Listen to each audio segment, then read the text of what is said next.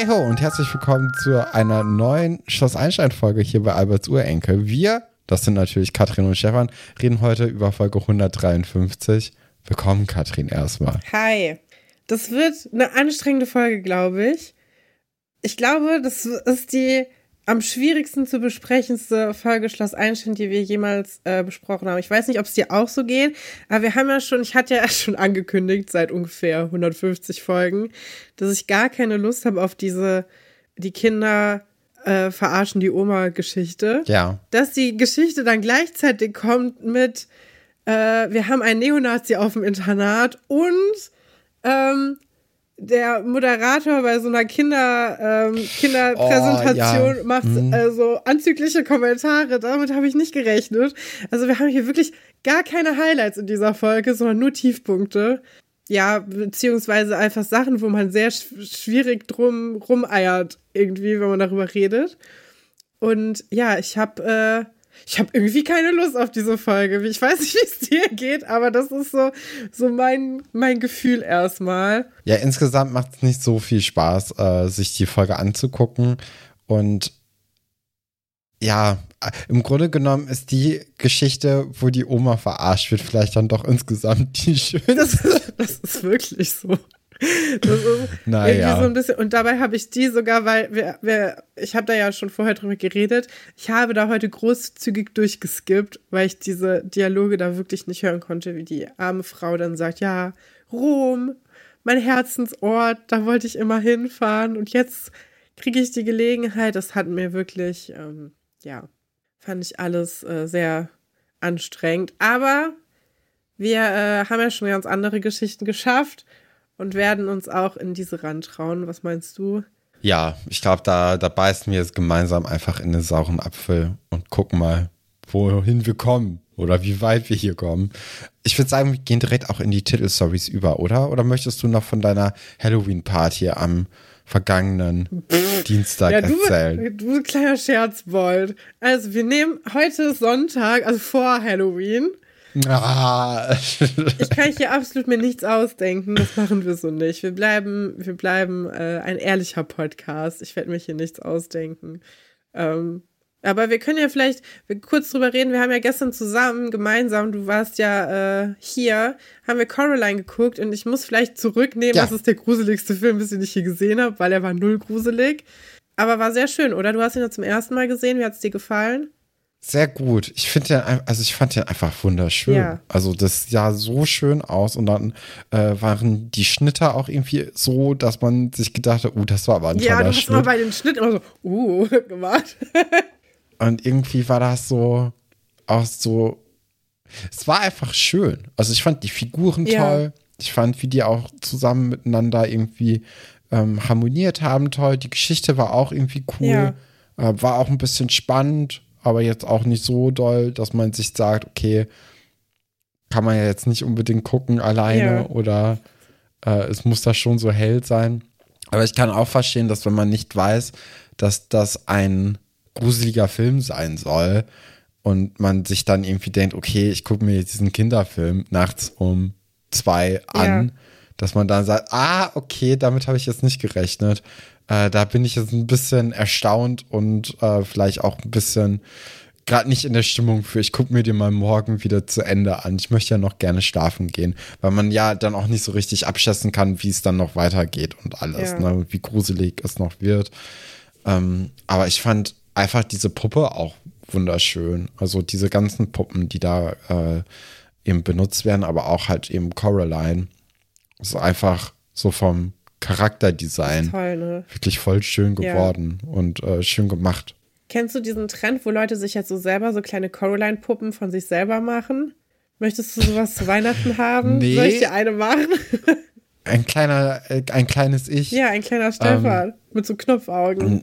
Nee, also da finde ich dann doch eher diese äh, Coraline-Puppe schöner. Okay. Und würde mich da, glaube ich, mehr drüber freuen, als jetzt so eine, so eine Puppe über mich. Das ist ja der Horror. Ja, ich dachte, darum geht's. So ein bisschen. Ja.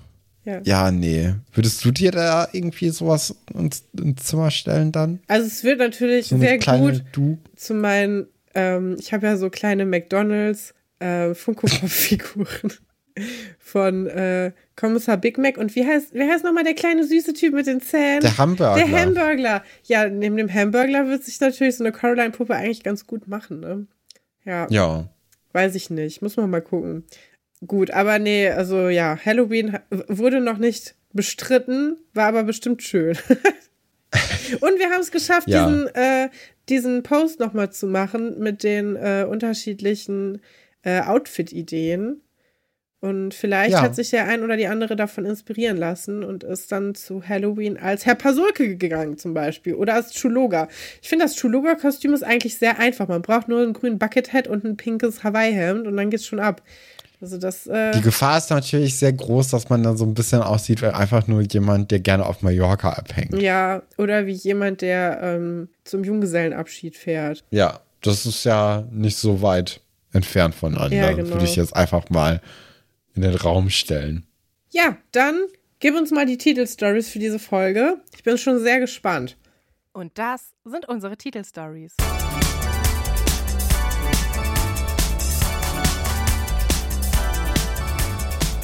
Tötet einen Helden. Hier kommt Robin. Und zu guter Letzt Callcenter Carlo and Friends. Ja, da haben wir doch einen, einen tollen Blumenstrauß an einzelnen Geschichten.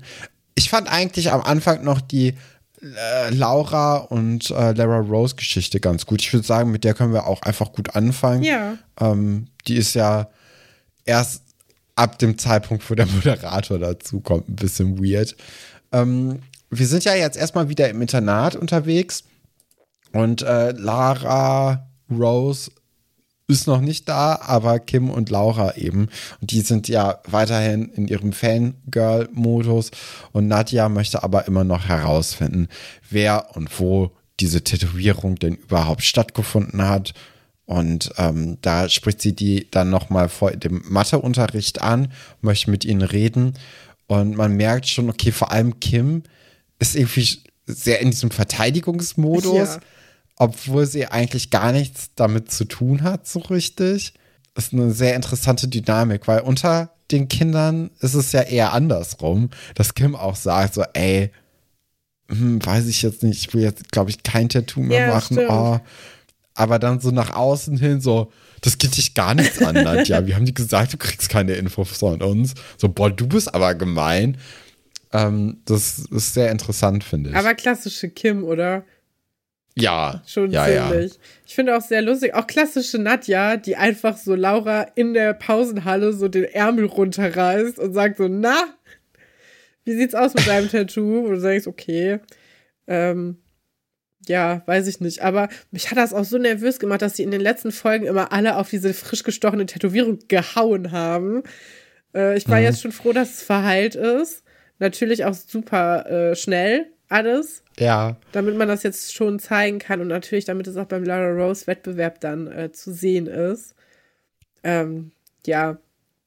Und dann kommt ja auch. Ja, aber Ja. Äh, mhm. ja, gegen Ende der Folge äh, gibt es da ja noch mal einen anderen Punkt. Ey, da- Äh, da müssen wir nachher drüber sprechen. Furchtbar Aber alles. jetzt, aber jetzt äh, kommt ja erstmal Frau Geiwitz rein, ähm, die die Kinder natürlich auch zum Unterricht abholen möchte. Aber Nadja kann dann doch noch mal irgendwie Laura da behalten, um über das Tattoo halt weiterhin zu reden. Und auch Kim schafft Ja. es irgendwie so da zu bleiben. Verstehe ich auch nicht so ganz, weil, also Mhm. Frau Galve sagt ja so, ja, also eigentlich ist jetzt, hat der Unterricht halt Vorrang, was ich auch verstehe so. Und dann Ja. sagt sie, ja, ich muss aber wirklich ganz dringend noch was mit Laura besprechen. Und dann sagt Frau Galvis, ja, okay. Und dann sagt Kim, ja, ich will aber auch hier bleiben. Und ich verstehe nicht, wieso das erlaubt wird, weil es hat wirklich nichts mit Kim zu tun. Es ist nicht notwendig, dass Kim jetzt auch noch da bleibt. Und ähm, ja, finde ich ganz komisch, auch weil es gar nicht notwendig ist für die Geschichte. Also es ist ja irgendwie eine total unnötige Interaktion, die hier passiert. Habe ich nicht verstanden. Ja, ich auch nicht so richtig. Es geht dann ja auch weiter damit, dass wir dann die Kinder im Keller äh, wieder treffen nach dem Unterricht.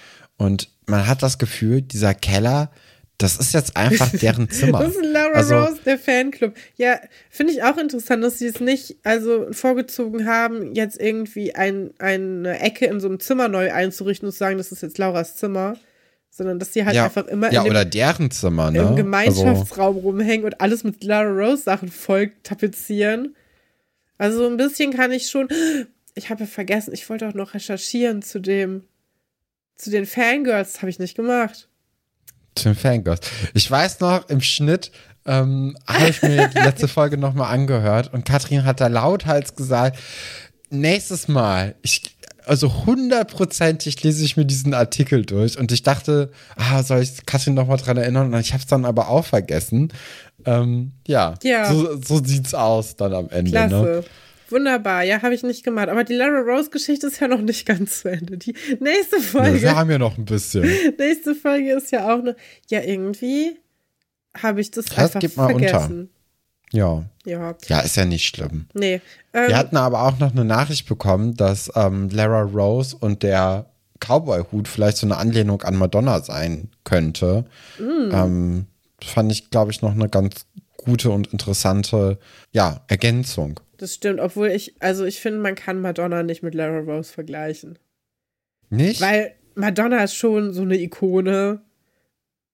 Und Lara Rose dann ja doch eher so ein Aber, Phänomen. Ja, Lara Rose ist vielleicht die Madonna Seelitz. Ja. Aber möchtest du die Madonna von Seelitz sein? Ja, besser als von gar nichts, oder? Ja, das stimmt. Naja. also, wenn man schon so diesen, diesen Weg gehen möchte. Es ist auch ganz schlimm. Ich habe die ganze Zeit diese äh, Versprich mir ein Wunder, Ohrwurm. Also, guter Song. Und man kann das ja nirgendwo hören, weil das ja Schloss Einstein Musik ist. Und das heißt, ich muss immer darauf hoffen, dass es so Szenen gibt, wo das so im Hintergrund dudelt. Naja, Ja. ja. Genau. Nee, aber was machen die da unten denn im Keller? Die trainieren die ganze Zeit noch für diesen Wettbewerb, ne? Genau, aber die bereiten sich ja auch auf ihren Ausbruch vor, weil eigentlich darf ja Laura gar nicht das Internat verlassen, weil sie ja eben nicht gesagt hat, wo sie das Tattoo hat machen lassen. Und äh, deswegen hat sie ja von Nadja das Verbot bekommen und jetzt wollen sie sich aber trotzdem auf den Weg machen. Also sie machen sich eigentlich für den Auftritt gerade fertig Ja. und wollen dann auch abhauen. Und auch hier hat Kim so ein bisschen ähm, ja, Bedenken und sagt so, ah, das gibt doch voll Ärger, lass mal lieber nicht machen. Aber Laura hat halt sich das Tattoo machen ja, lassen das wäre jetzt auch echt tragisch, wenn, also, wenn sie dann gar Ja. nicht gehen würde, dann hat sich das ja noch weniger gelohnt als sowieso schon. Von daher, also ich kann es schon gut verstehen. Und was ist Hausarrest gegenüber äh, sein großes Idol treffen, ne? ja, Und sie genau. sagt ja auch, das ist, das macht mir jetzt nicht den besten Tag meines Lebens kaputt. Das ist eine große Ansage, vor allem, also es ist eine große Rampe auch für das, was jetzt gleich kommt. Weil ich glaube, also ich hoffe nicht, dass das Lauras bester Tag ihres Lebens war. Ja, aber so in der Vorstellung äh, ist das natürlich sehr verständlich, ne? Dass Ja. man da irgendwie so sagt, ey, das ist mein Idol, mein großer Star und jetzt tanze ich dann vor der und werde vielleicht gewinnen. Ähm, ich habe ja sogar das Tattoo von ihr. Also das ist vielleicht, also da ist sie wirklich ihrem Star so nah wie noch nie und äh, man, ja, das ist ja so, so ein bisschen das Ding. Ja. Ne? Und deswegen ist natürlich hier die Rampe ziemlich hoch. Ähm, aber man kann es auch sehr gut nachvollziehen. Ja. Wir sind dann bei Giovanni und äh, dort ist dann eben der Wettbewerb und der schwört auch erstmal alle ein. Es gibt auch einen Moderator, der direkt in dem ersten Frame schon schmierig wirkt, Ja. weil er erstmal guckt, dass seine Augenbrauen Ich liebe sitzen. das. Also der Moderator ist wirklich ganz schlimm, aber super gut porträtiert und zwar von niemand geringeren als Steffen Dürr, der ja letztes Jahr im Sommerhaus war. Ja, Ich muss dazu sagen, ich habe das Sommerhaus jetzt schon einige Jahre nicht mehr gesehen. Das war mal mein allerliebstes Trash-Format, aber leider, leider äh, gab es einmal so eine ganz schreckliche Staffel. Das wird ja jedes Jahr schlimmer. Und Ja. es gab einmal so eine Staffel, die hat das fast für mich zum Überlaufen gebracht und seitdem kann ich das leider überhaupt nicht mehr gucken. Und ähm, ja, deswegen habe ich das leider nicht gesehen. Was ich aber gehört habe, ist das Interview mit ihm, seiner Frau und den äh, Leuten vom Erdbeerkäse-Podcast. Und das fand ich ganz interessant. Wie gesagt, ich habe die, die Staffeln, also ich habe das äh, Sommerhaus nicht geguckt, aber ähm, das Interview auf jeden Fall gehört und das fand ich, äh, ja, fand ich ganz sympathisch und ganz interessant. auf jeden Fall.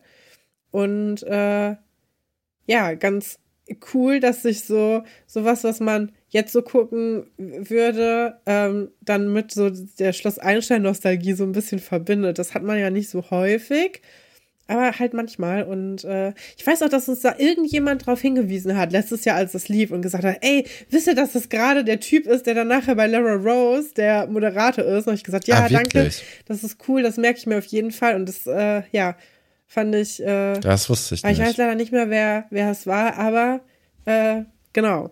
Wir wurden auf jeden Fall darauf hingewiesen. Und ja, also schmierig trifft es eigentlich ganz gut und auch so ein bisschen übergriffig, ne? Also, denn was wir jetzt, also da stehen eigentlich ja nur Frauen auf der, also kleine Mädchen auf der Bühne, die sind alle so 13, 14 und die sollen sich jetzt vorstellen, denn Lara Rose selber ist ja noch gar nicht da, ne? Und die sagen, ja, wir fangen schon mal so an und dann stellt euch auch einfach mal vor, wir stellen euch so ein paar Fragen und dann und dann gibt's direkt so, ja, was machst du? Also dieser Moderat, es ist Nee. wirklich schlimm Ja, moderiert. die- der Moderator ist einfach echt schwierig und sehr schlimm. Ähm, vor allem, also, es erstmal erstmal zum Grundding. Der Wettbewerb wurde ja auch noch bei Giovanni ausgerichtet, weil sich zu viele Leute angemeldet haben. Jetzt sitzen hier in Seelitz sechs einsame Seelen irgendwie auf der Bühne Ja. und warten auf Lara Rose. Und im Publikum sind, sagen wir mal, sehr großzügig geschätzt 20 Leute. Ja. Ich glaube eher so 15. Also es ist wirklich eine sehr, sehr kleine Veranstaltung. Da war bei dem Auftritt in Folge drei von Wolf, Ingo, Ja, Oliver stimmt, und da war mehr. Konsorten mehr Leute lo äh, ne? Und da war auch mehr los und war irgendwie dann doch größer. Ähm, und dann redet der Moderator ja mit der allerersten, mit dem allerersten Mädchen und der macht sich dann erstmal über den Namen lustig, Ja, was halt schon so ist. Er und sagt dann auch kommt Giovanni halt falsch, ne? Als er sagt, ja, danke, dass wir hier sein können, bei Giovanni, was so ganz komisch ist. Ich weiß nicht, ob dir ja, das ist halt auch aufgefallen deutsch ausgesprochen, Ja, oder? Ganz komisch deutsch. Ja. Ja. Ähm, nee, und dann ist halt eben dieses, okay, äh, wie alt bist du denn?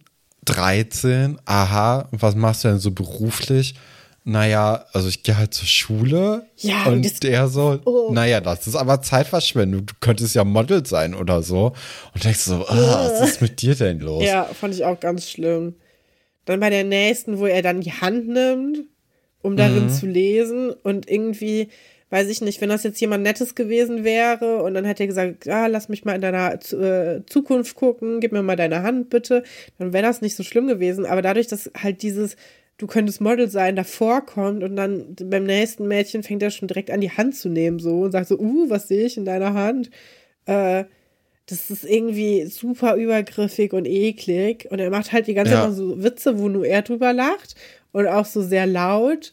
Ähm, und immer Und so. auch so schlechte Witze. Ja. Also er sagt ja so, hier bei dem nächsten, ähm, äh, bei dem nächsten Mädchen hier, wie alt bist du? 14? Was willst du mal werden?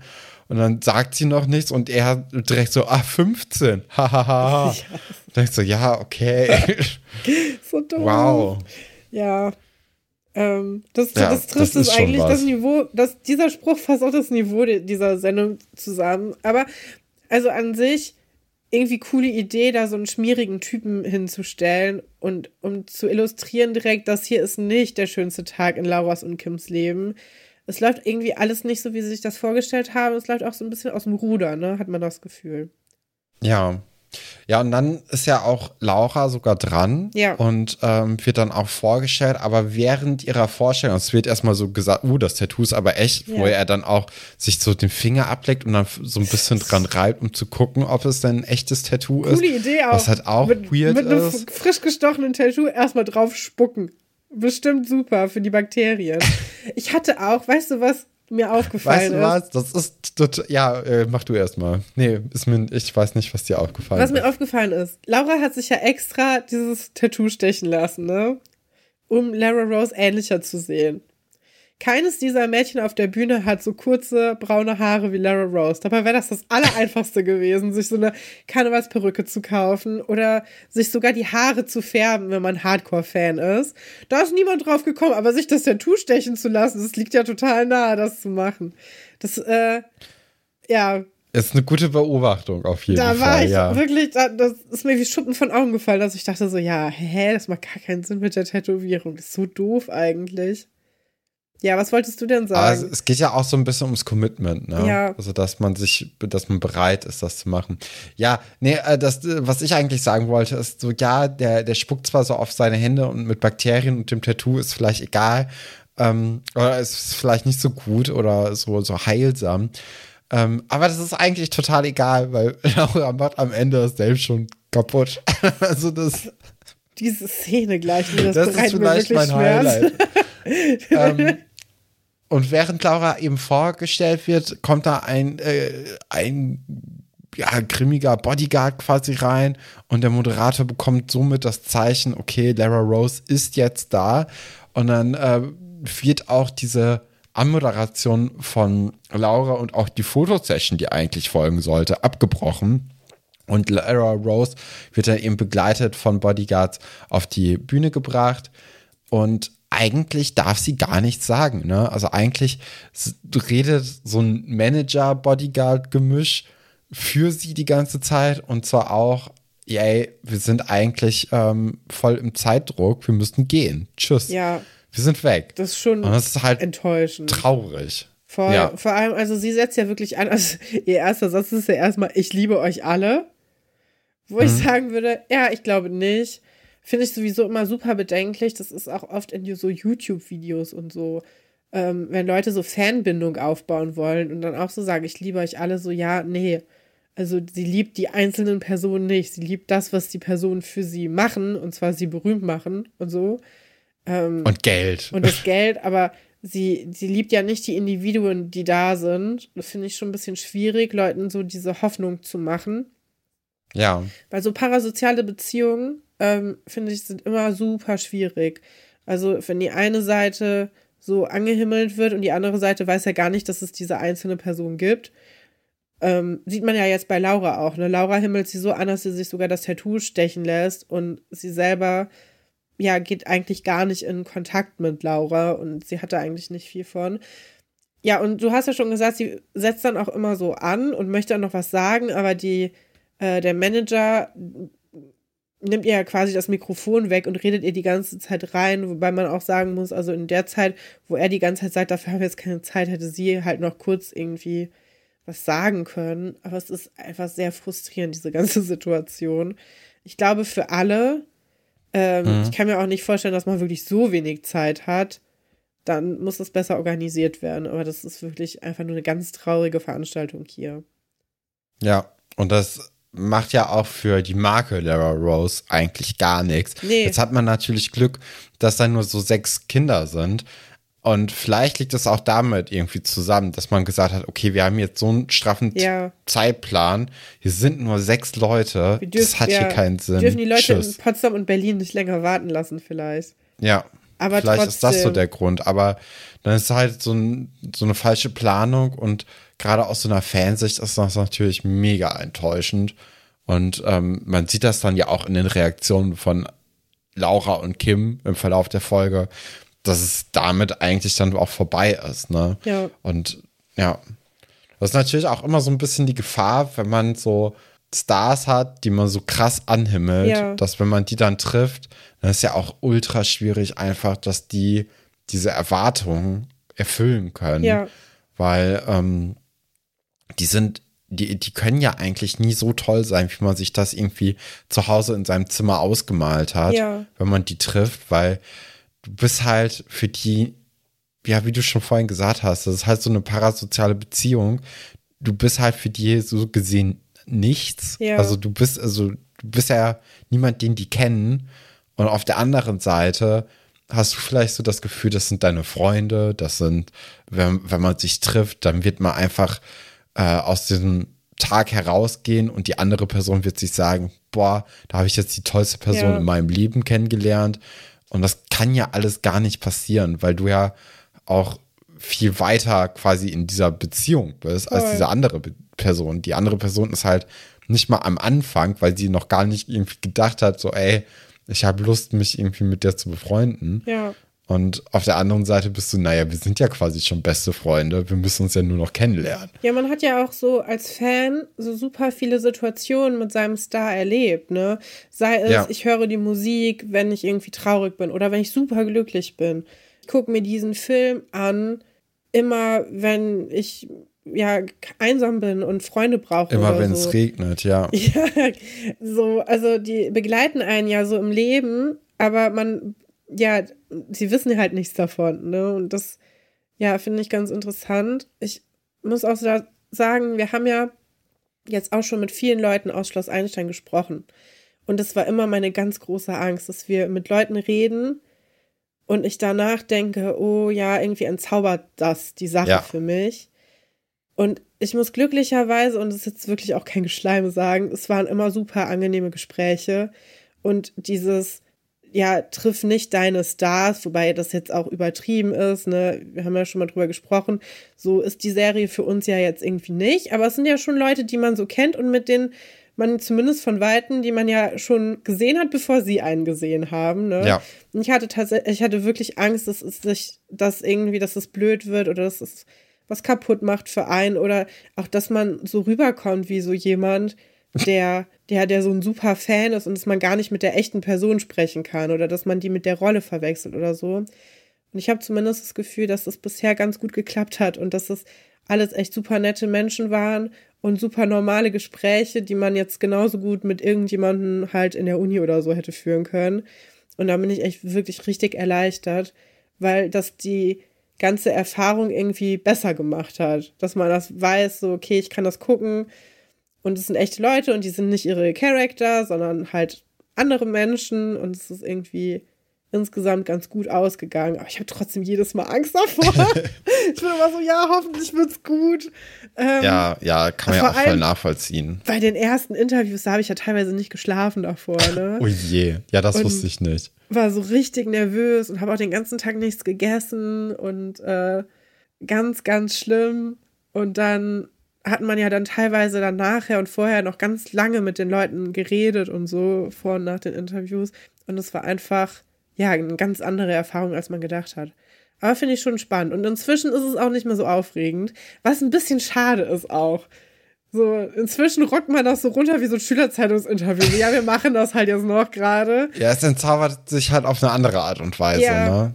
Also, man, man wenn man dann merkt, dass das halt einfach wirklich nur normale Menschen ja. sind dann ist auch so, ja, okay, ist, ja, ist halt dann doch auch noch mal weniger besonders als am Anfang. Und, ja. Aber ich, ich bin auch der Meinung, dass es, glaube ich, insgesamt besser ist als andersrum. Also, das ist mittlerweile so, dass man dann nicht mehr so aufgeregt ist, das finde ich schon schöner. Ja, als wenn man da so sehr nervös ist. Weil man da auch so in eine andere Rolle gedrängt wird, weil im Grunde ähm, müssten wir als Interviewer die Leute ja auf Augenhöhe interviewen und nicht so von unten nach oben mit so einem, genau, Stefan äh, hat gerade so die Nase so hoch gemacht, das Kind, so das wie so ein kleines Kind, was wirklich so jemand Großen interviewt.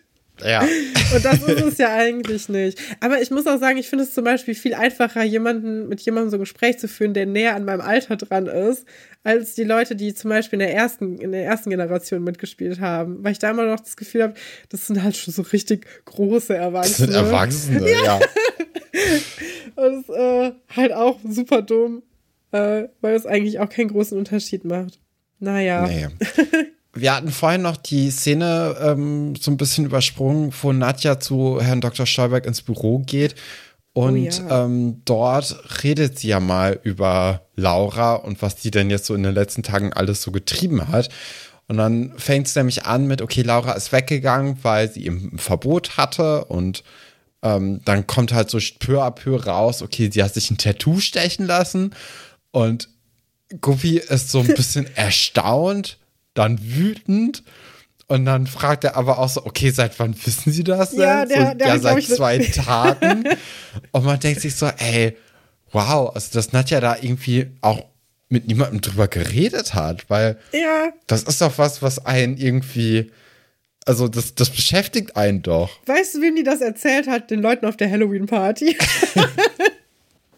oh ja, kann ich mir so richtig vorstellen. Weißt so, du, boah, ein Kind, ja, Nee, da ist die so, ne, redet gerade irgendwie mit so einem, so einem Schornsteinfeger-Kostüm.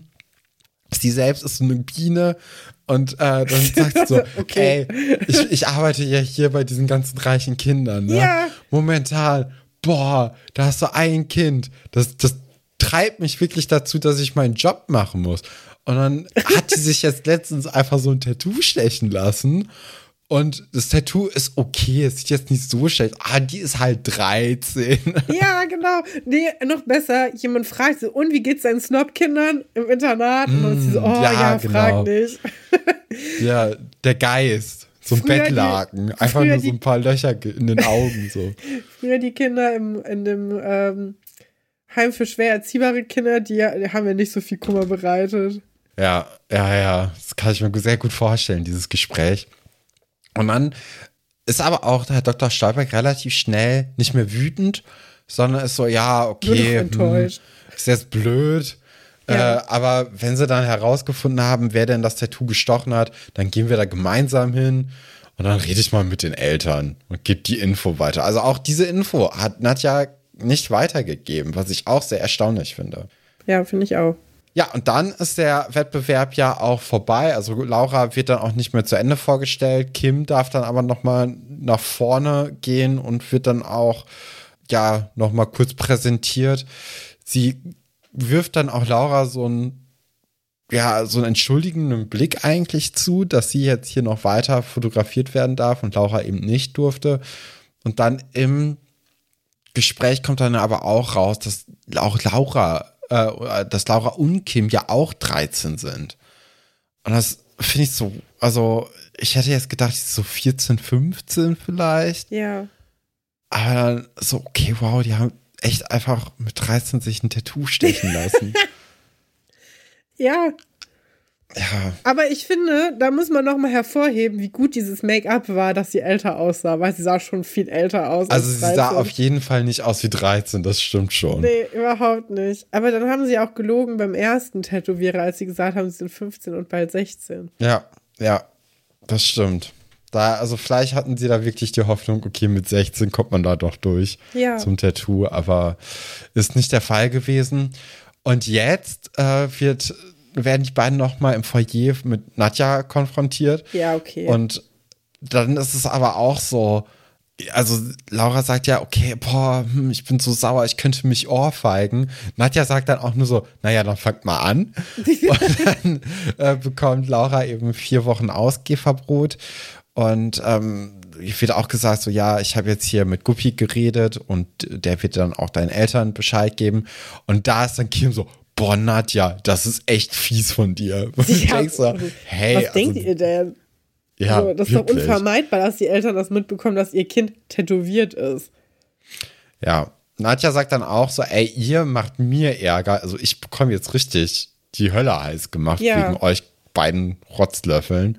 Ja. Und äh, ja wenn ihr mir jetzt ja halt wenigstens den Tätowierernamen gebt, dann können wir das so ein bisschen unter den Teppich kehren noch. Ja, ich finde, die haben, die haben viel zu wenig Ärger bisher bekommen. Die haben gar keinen Ärger das bekommen. Das ist bisher nur so, das finde ich jetzt wirklich nicht gut mit dem Tattoo. Aber erzähl mir doch, wer es gemacht hat. Dann kann ich mich darum kümmern. So, das ist ja schon alles sehr nett und nachsichtig für so eine bescheuerte Idee. Ja. Ähm, ja. Ja, und dann ähm, ist es aber auch vorbei. Und Laura und Kim sieht man dann nochmal im Badezimmer. Und die sind richtig sauer. Und zwar nicht mehr nur auf Nadja, sondern eben auch vor allem auf Lara Rose. Und äh, dann sagen die so, ey, 40 Mark für diesen ganzen Fanartikel. Das war ja voll die Abzocke. Ja, das sagt Kim. Und das finde ich aber ganz konsequent, dass Kim immer als diejenige dargestellt wird, die nicht so viel Geld hat und für die das dann viel Geld ist.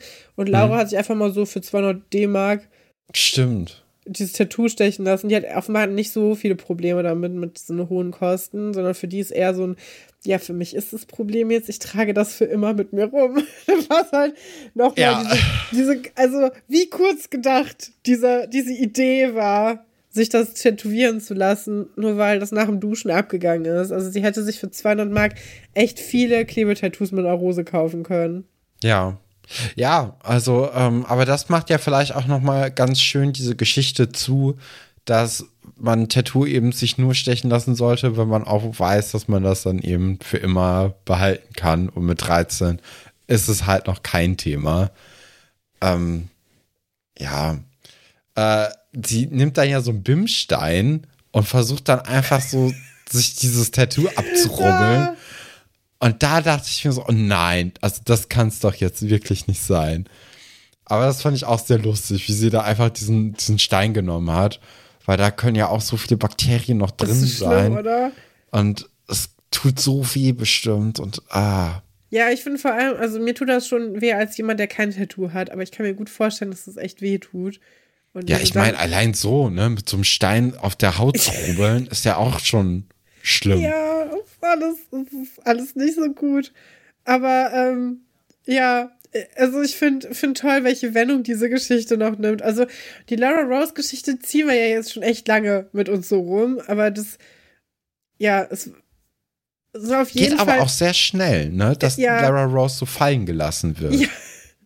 Ja, vor allem, ich finde, Lara selber kann nicht so viel dafür. Nee, sie war eigentlich, sie auch. hat sich Mühe gegeben. Der Moderator war halt schrecklich und der Manager war halt doof. Aber Lara hat gesagt, sie liebt euch alle. Und äh, sie wollte ja auch noch mehr sagen und das durfte sie dann nicht. Also an ihr lag es nicht. Nee, das stimmt. Also vielleicht tun sie ihr da auch ein bisschen Unrecht. Ja, ist voll. natürlich jetzt für uns aber ganz toll, dass äh, Lara Rose fallen gelassen wird, ähm, weil man jetzt natürlich mit diesem Tattoo auf der Schulter rumläuft.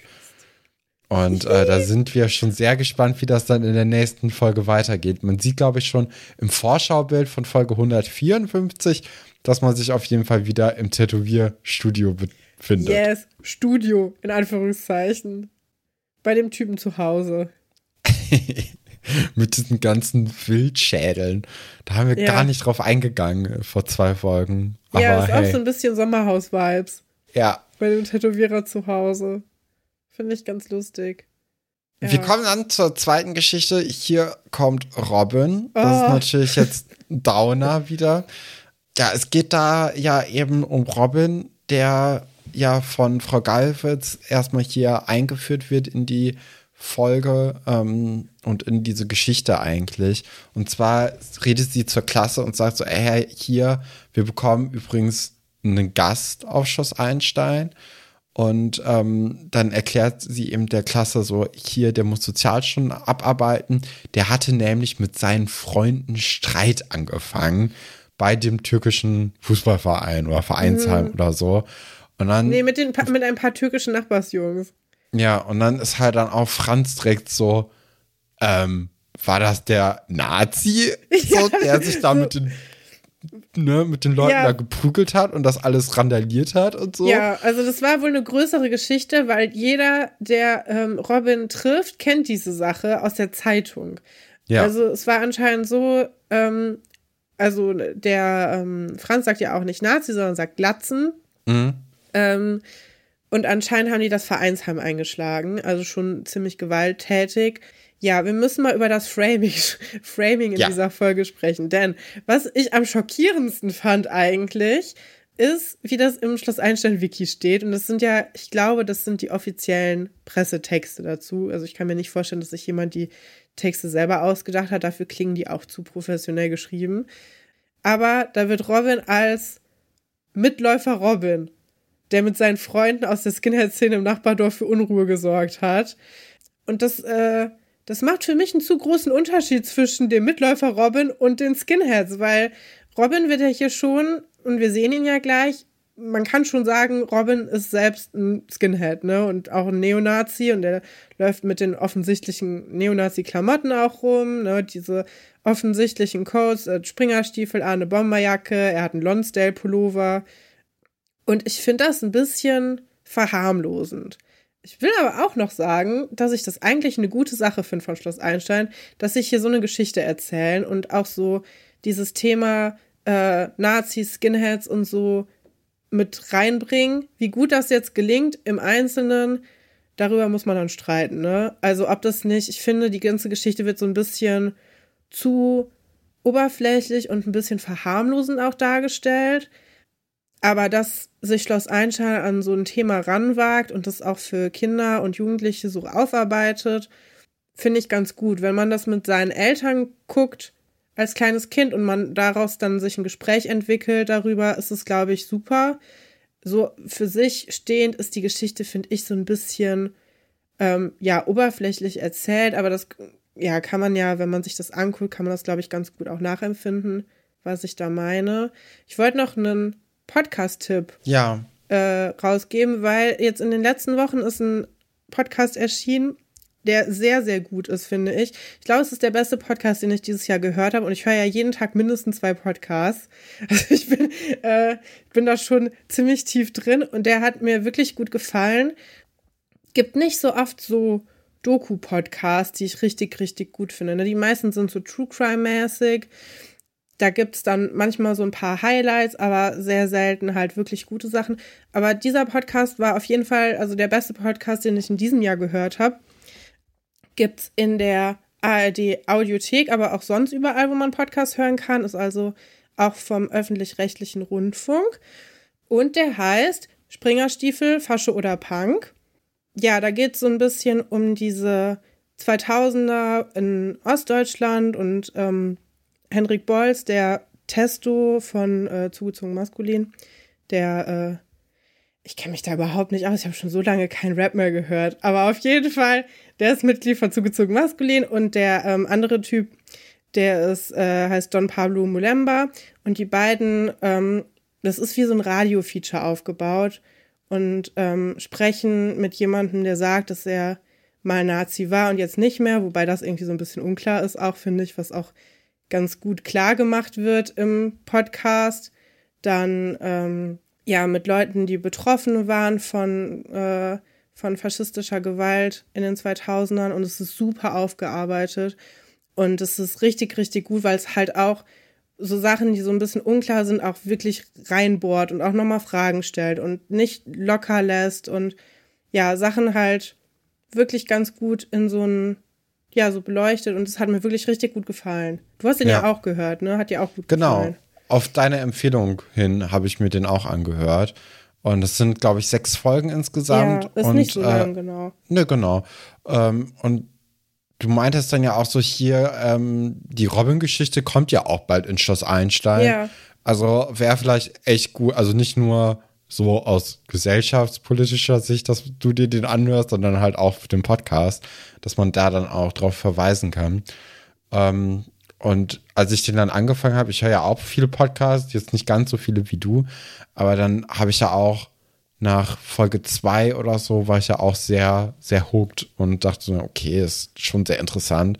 Habe mir dann auch, weil es zu dem Zeitpunkt noch nicht alle Folgen eben ähm, äh, bei den normalen Podcatchern, die es so gibt, äh, öffentlich waren, äh, habe ich dann auch in der ARD-Audiothek äh, mir die restlichen Folgen angehört und war echt ähm, sehr begeistert davon. Also es hat, naja, Spaß gemacht ist halt ein bisschen Nee. viel gesagt, weil es macht jetzt nicht unbedingt viel Spaß, aber ich fand es wirklich sehr gut. Und dann fand ich jetzt auch noch mal, wo wir jetzt diese Serie ähm, Schloss Einstein eben geguckt haben und auch dieses Thema, das dann da eben behandelt wird, fand ich dann auch noch mal ganz gut, weil das ja dann doch ein sehr aktuelles Thema zu der Zeit Ja. war. Und ähm, da muss man den AutorInnen und den MacherInnen da schon sagen, okay, dass ihr das Thema aufnehmt und da quasi auch Stellung zu beziehen wollt, ist gerade für so eine Kinder- und Jugendserie, glaube ich, echt wichtig und richtig gut gemacht, also gut gewesen ähm, bei der Umsetzung. Wie so oft hapert es dann eben bei Schloss Einstein so ein bisschen, weil man sich dann doch nicht gut genug damit auseinandergesetzt hat oder weil man es vielleicht auch zu schnell erzählt oder irgendwie Ja. so. Ja, das, das ist halt immer so ein bisschen schade bei Schloss Einstein, wenn die gerade mal irgendwie so, so Themen, die ein bisschen, ähm, bisschen mehr Feingefühl erfordern, aufnehmen mit. Da fehlt das dann oft einfach. Und Ja, man kann dann vielleicht auch, also gut, wir sprechen da jetzt so 20 Jahre später drüber. Ähm, ich weiß jetzt nicht, wie sehr das da irgendwie da nochmal einen anderen Blick drauf gibt, aber eigentlich ist es der gleiche Blick, wie man den auch damals eigentlich hätte haben können da drauf. Ja, es ist halt also Schloss Einstein macht halt echt oft gute Themen und dann aber nicht konsequent und nicht Ja. gut erzählt. Und dann Ich- ist es halt so schwierig, weil man sagt halt so, ja, ey, auf der einen Seite ist das toll, auf der anderen Seite ist das natürlich wirklich blöd.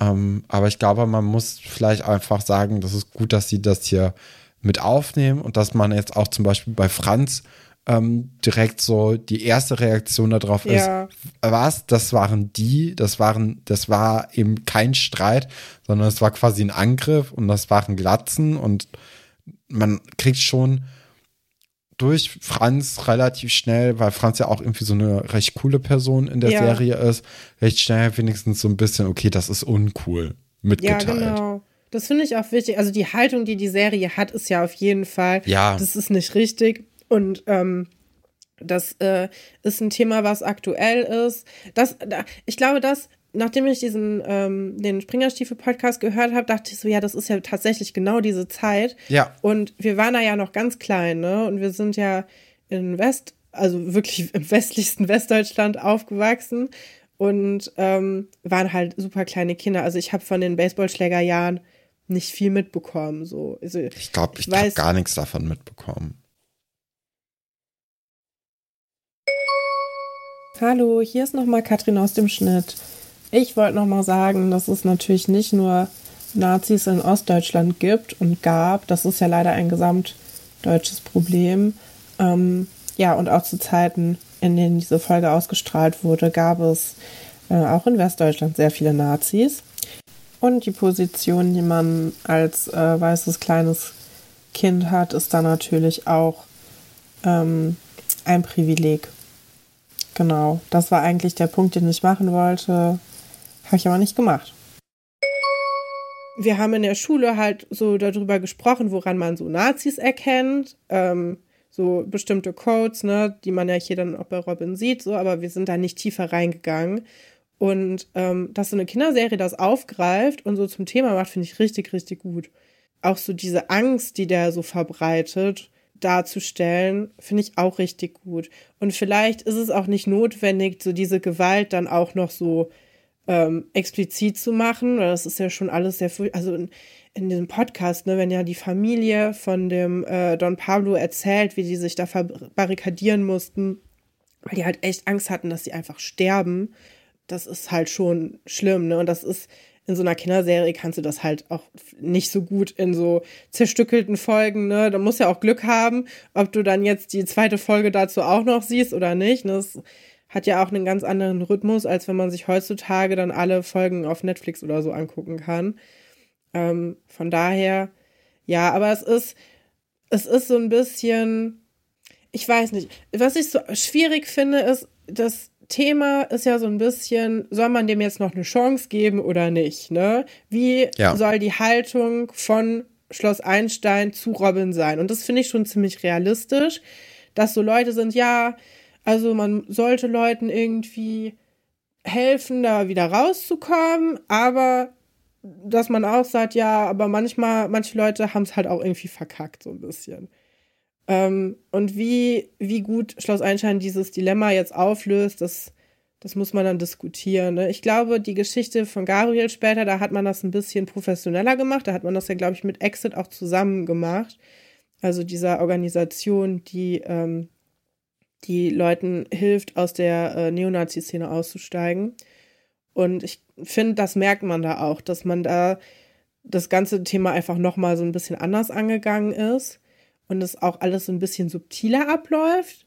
Ähm, ja, keine Ahnung. Ich finde es find's ganz schwierig, da äh, die richtigen Worte auch zu finden.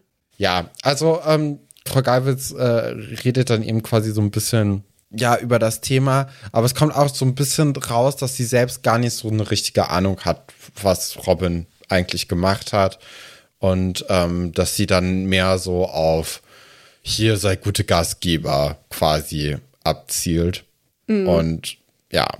Wir sehen dann in der nächsten Szene, dass Herr Dr. Stolberg mit Herrn Pasulke nochmal darüber redet auch. Ähm, und Herr Pasulke hat halt diesen Standpunkt, okay, also ich kenne halt die Mutter ähm, und anscheinend, also der, der Vater ist halt irgendwie gestorben vor ein paar Jahren und eigentlich ist das auch immer ganz gut gewesen. Also die, die haben es irgendwie noch gut hinbekommen, aber irgendwie vor einem halben Jahr oder so hat er sich dann eben diesen Skins angeschlossen. Und seitdem ist halt echt blöd und ja, aus, aus, Frust und Langeweile, ne? Das ist ja. zum Beispiel so ein Punkt, wo ich sagen würde, so, nee, du hast halt immer auch noch eine Wahl, ob du Nazi bist oder nicht. Und aus Frust und Langeweile kann man auch irgendwie in einen Töpferkurs gehen oder so. Man muss halt kein Nazi werden. Das ist keine Entschuldigung. Ich finde es so ein bisschen billig, dass man hier so eine super tragische Hintergrundgeschichte macht. Ich verstehe natürlich warum, mhm. aber ich bin da, glaube ich, mehr auf Franz Seite. Das ist halt so, ne. Ja. Da gibt's, da gibt's keine Entschuldigung für. Ich finde auch, es gibt keine Entschuldigung dafür, wenn man die AfD wählt. Das ist einfach so, kannst frustriert sein, wie du willst, aber so frustriert könnte ich gar nicht sein, dass ich so Faschisten wähle. Das, also, ja, das verstehe ich nicht. Und genauso, du suchst dir ja keine, du suchst dir doch nicht Nazis als Freunde, weil du frustriert bist und du Langweile hast. Das ist, da denke ich schon so, hm, aber, ne, Herr Pasulke, eigentlich gute Seele, möchte der Mutter vor allem, glaube ich, helfen, weil das anscheinend eine Kneipe ist, wo er immer so öfters sitzt. Ist das eigentlich dieselbe Kneipe mit der Table Dance Bar? Nee, nee, das war der Goldene Hirsch und das jetzt hier ist die Goldene Sau. Ach so, ja, das ist, äh, ich liebe das manchmal, wie Schloss Eichel so äh, sich so Orte ausdenkt. Ich kann schon verstehen, wieso die immer bei Giovanni sind. Das ist das einzige ohne goldenes irgendwas wenn du dich da verabredest, ist auf jeden Fall nicht so, dass der eine dann zu dem falschen Ort fährt, weil du jeder weiß, wo Giovanni ist. Ähm, ja, naja, sie reden dann so ein bisschen drüber, soll halt die Chance bekommen, mal andere Jugendliche zu treffen. Herr Dr. Stolbeck hat so ein bisschen Angst davor, was jetzt passieren wird, ob das irgendwie dann, er meint ja, das kommt auch nicht so gut an bei den Eltern von den Internatskindern.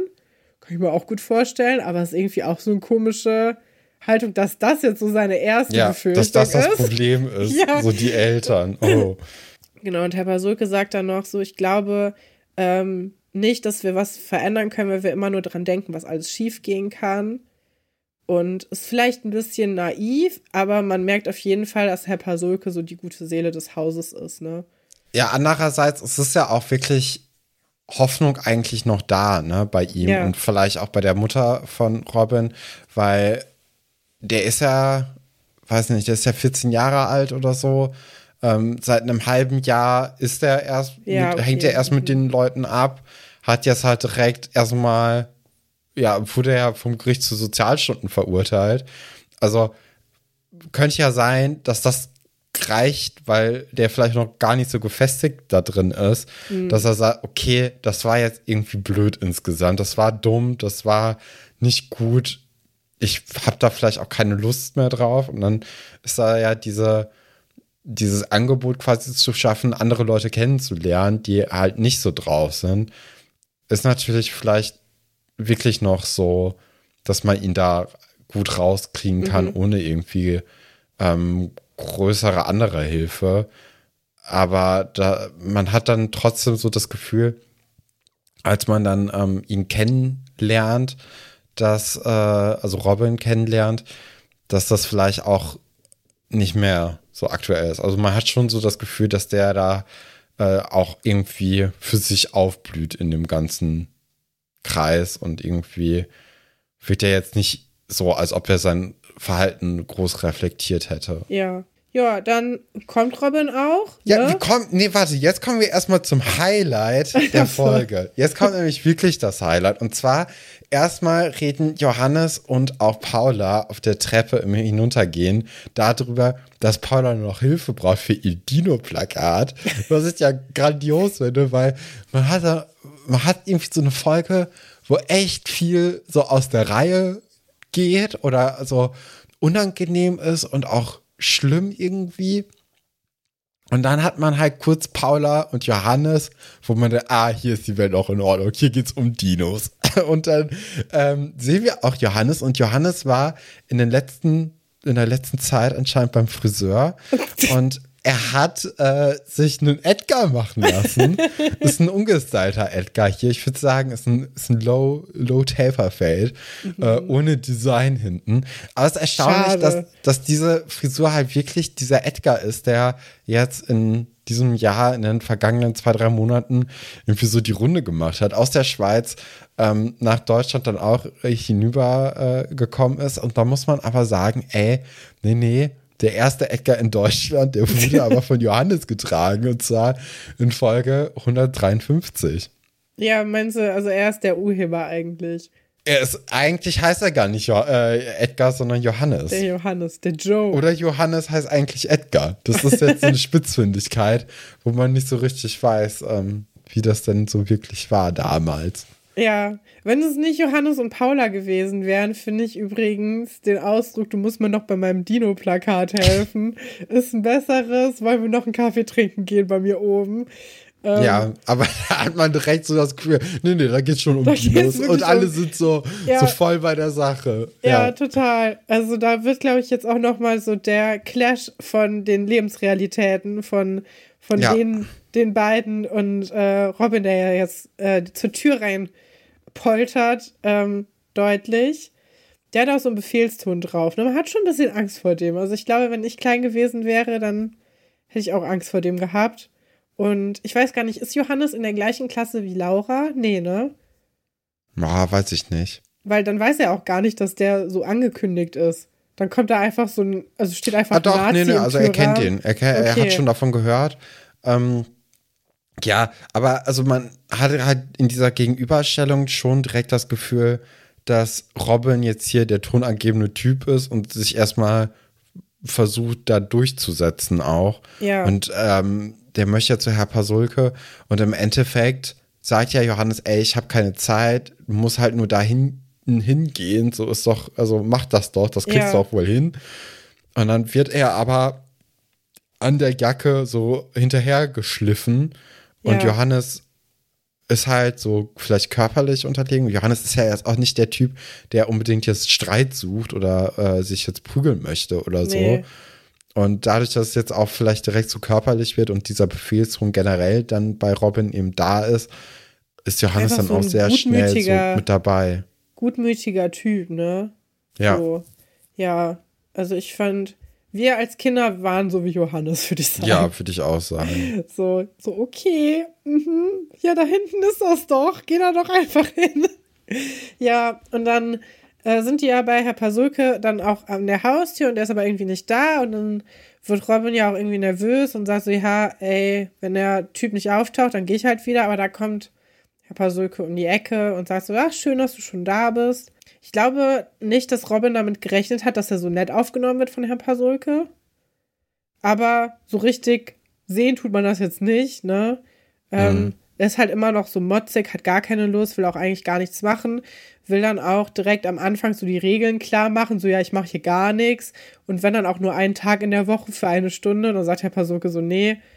Und wenn du hier nicht machst, was ich will, dann äh, geht's ab in den Jugendknast für dich. Also ja. Aber auf eine nette Art und Weise. Ne? Herr Basuki gibt sich halt schon Mühe. Er geht immer wieder auf den Jungen ein und sagt so, ja, hey, also mein Problem ist es nicht, wenn du dich hier als Mädchen für alles fühlst. Das machst alleine du so für dich. Ähm, es ist ja auch über so einen längeren Zeitraum. Das ist ja jetzt ja, nicht, genau. dass ähm, nur eine Aufgabe ihm gegeben nee, nee. wird und dann kommt Herr Pasoke direkt so, ey, wenn du nicht tust, was ich dir sage, dann werd, wirst du halt in den Jugendknast kommen. Sondern es ist so bei der vierten Aufgabe, wo Robin immer irgendwie sich beschwert hat, da sagt dann halt mal, ähm, oder macht Herr Pasoki ihm so eine kleine Ansage, ne? Ja, genau.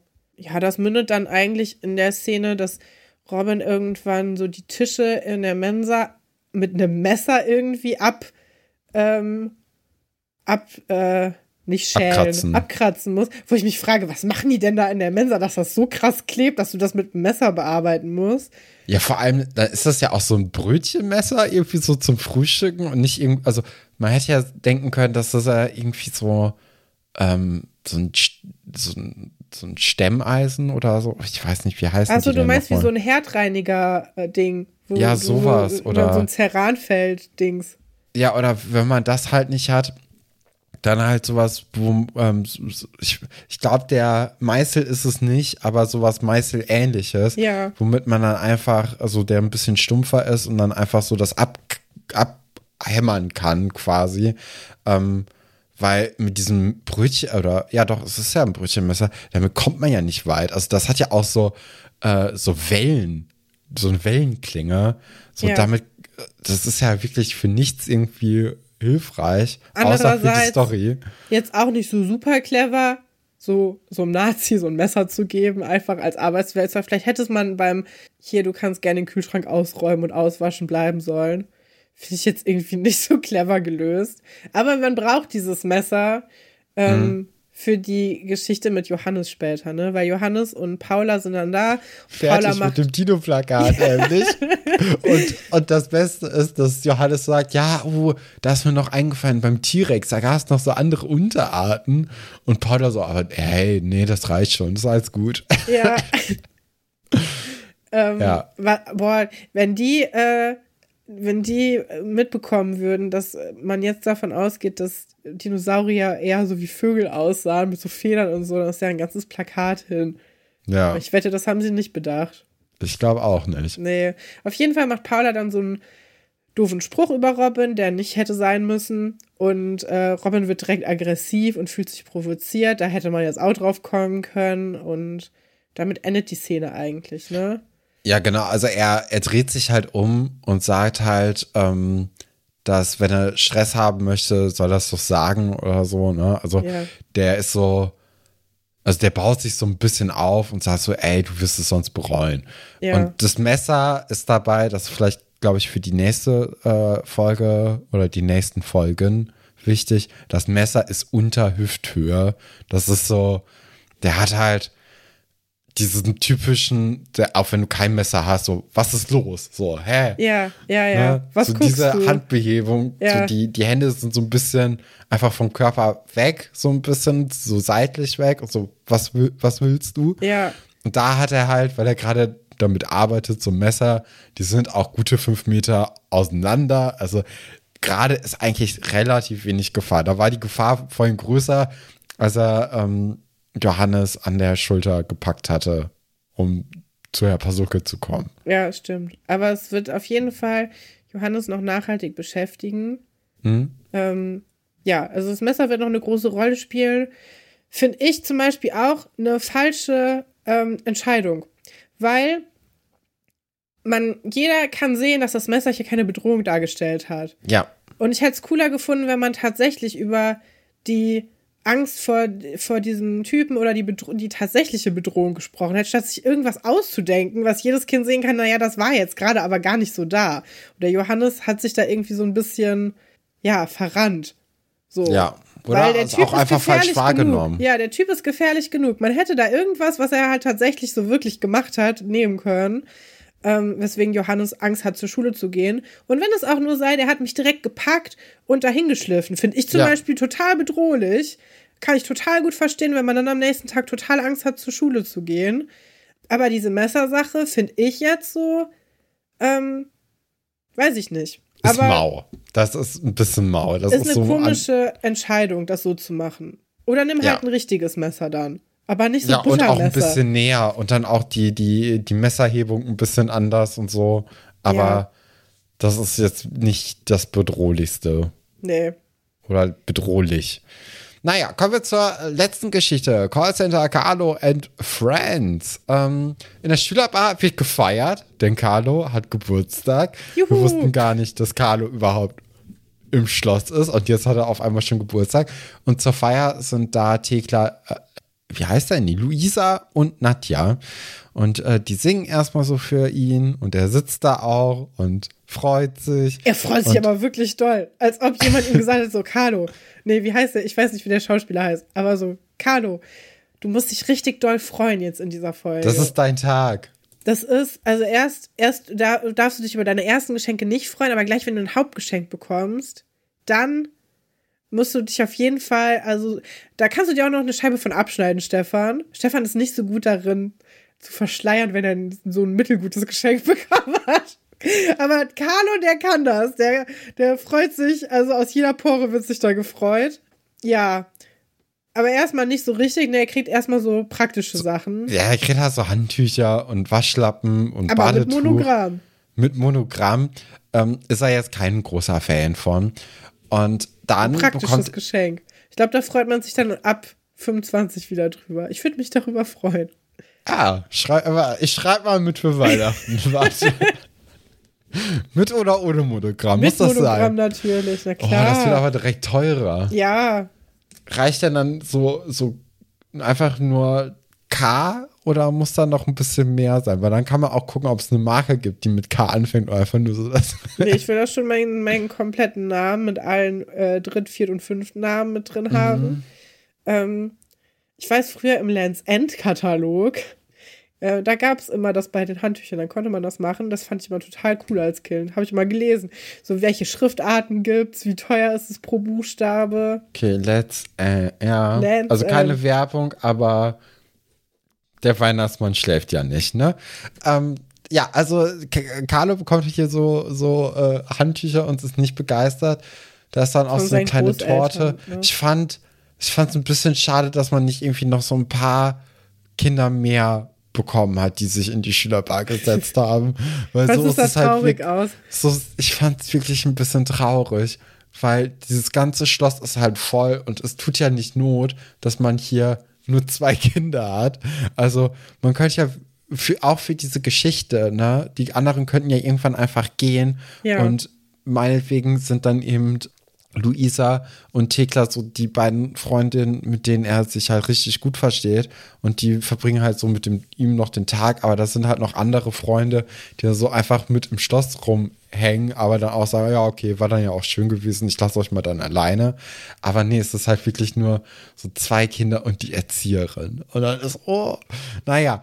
Und dann, Ja, aber es gibt ja auch Kinder, die haben nicht so viele Freunde. ich hatte auch nicht viele Freunde, so ist nicht, aber jetzt hier in Schloss Einstein, also du hast ja quasi Gönnst die du den Kindern Möglichkeit, alle Leute zu holen, ne? Ja, die ganze Klasse könnte es halt feiern, einfach so, weil man das halt so macht.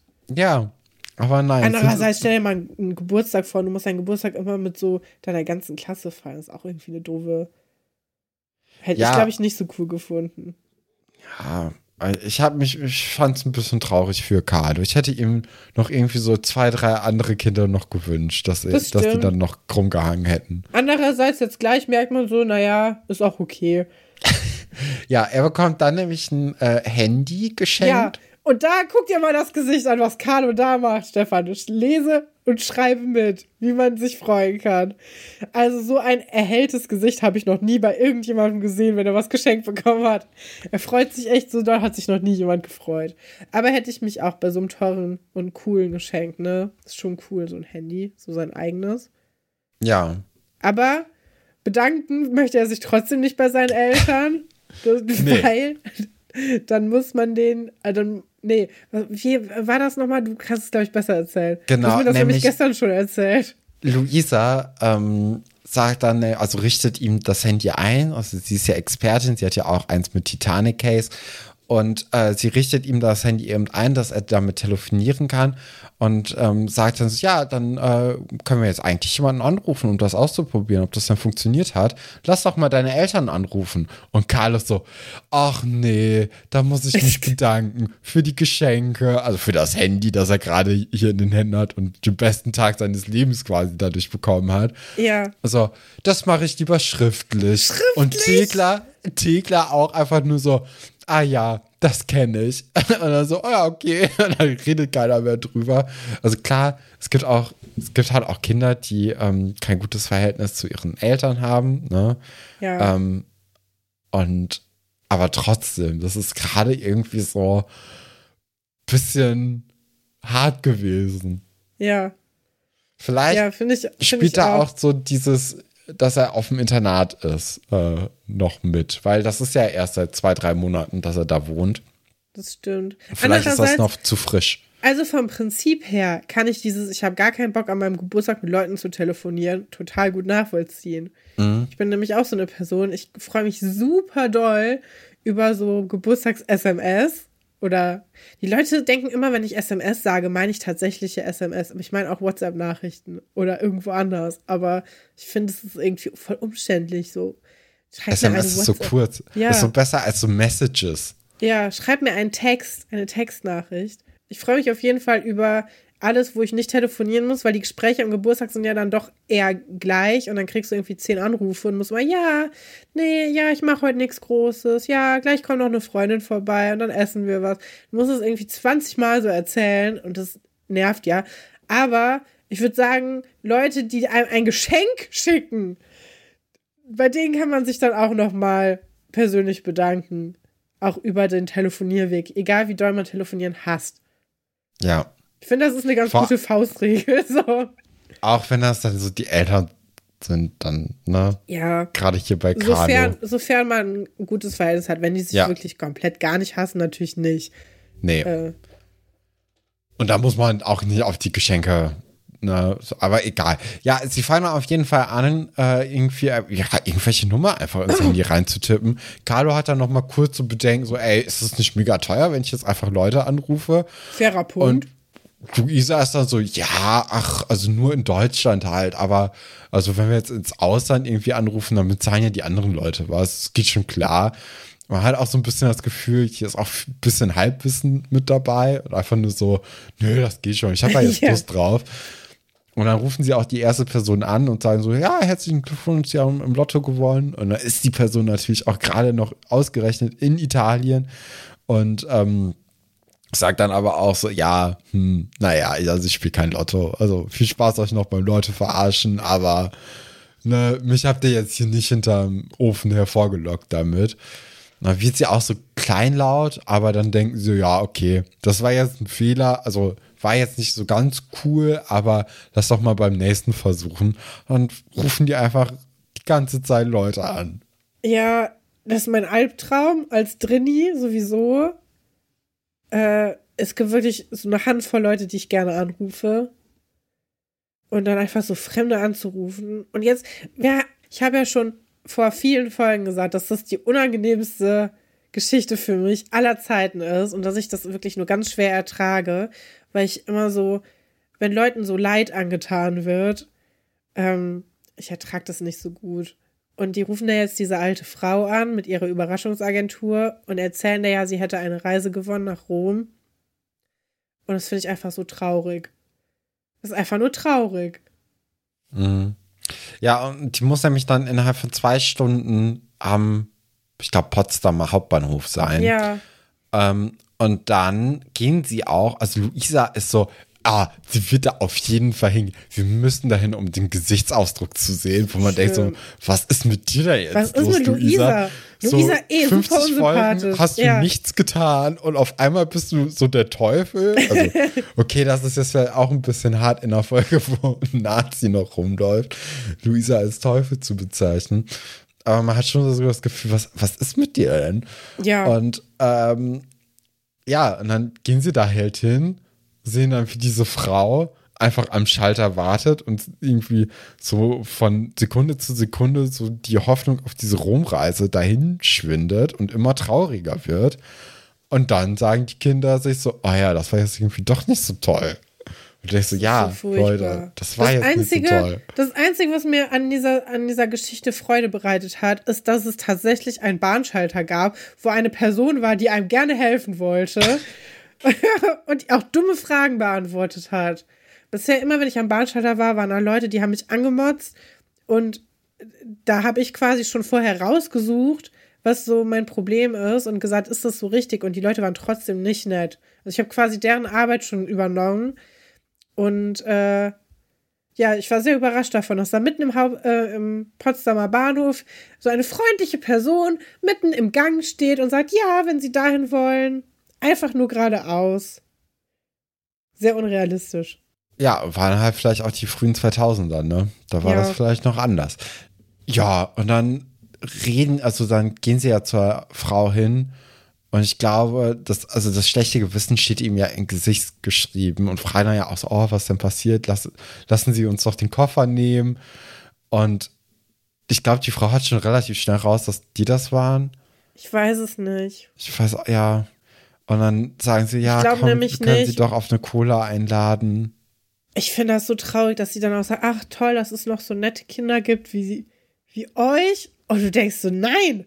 Aber das ist Lauf. natürlich auch so ein bisschen der, der Sargnagel ins schlechte Gewissen. Voll. Weil die Kinder denken sich ja jetzt nur so, oh nee, wir sind jetzt wirklich die schlimm.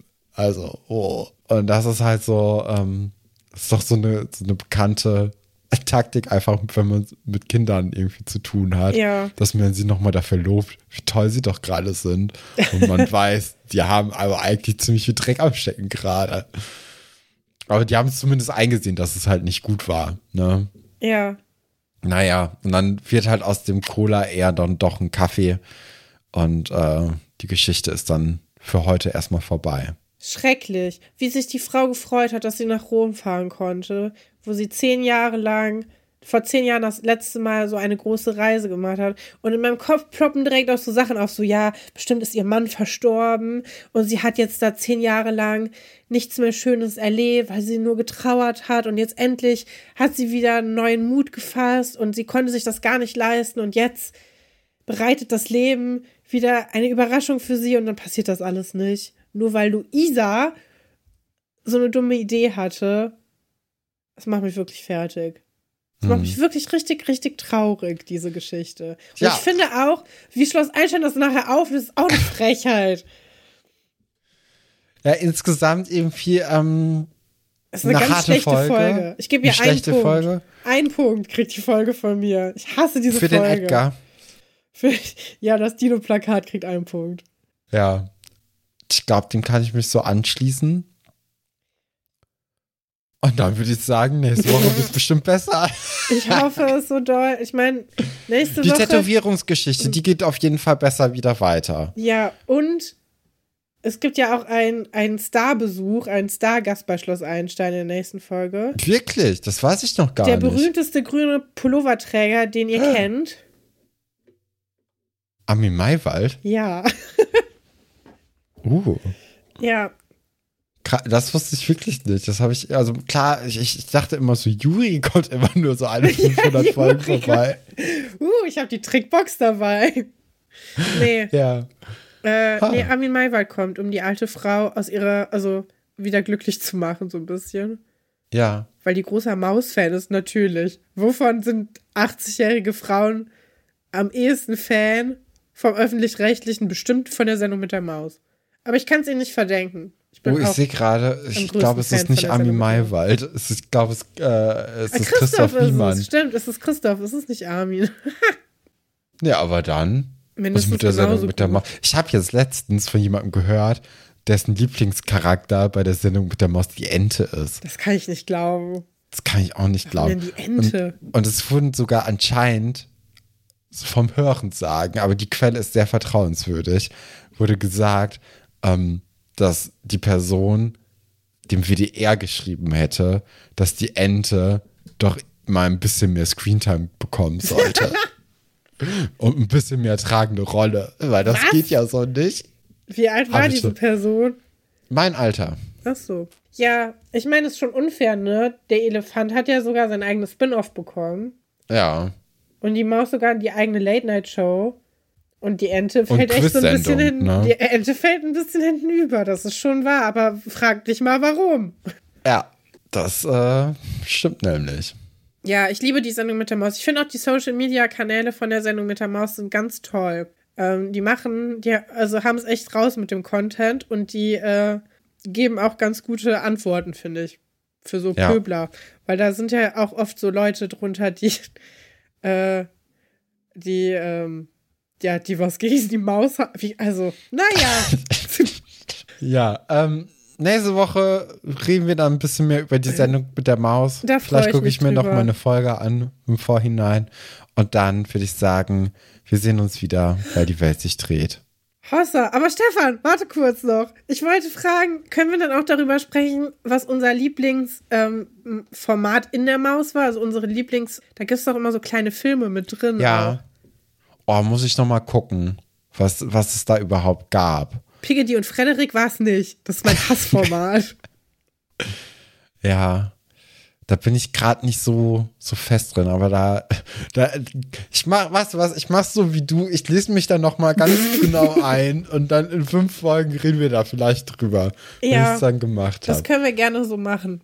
Ich verwechsel auch immer die Sendung mit der Maus mit dem Sandmännchen von diesen kleinen Filmen. Vielleicht kam Ja, die ist sehr Frederik da gar sehr nicht. ähnliche, ne? Ja, egal, gut. Ich bin jetzt eben in die Parade gefahren. Ich sag mal Tschüss, ne?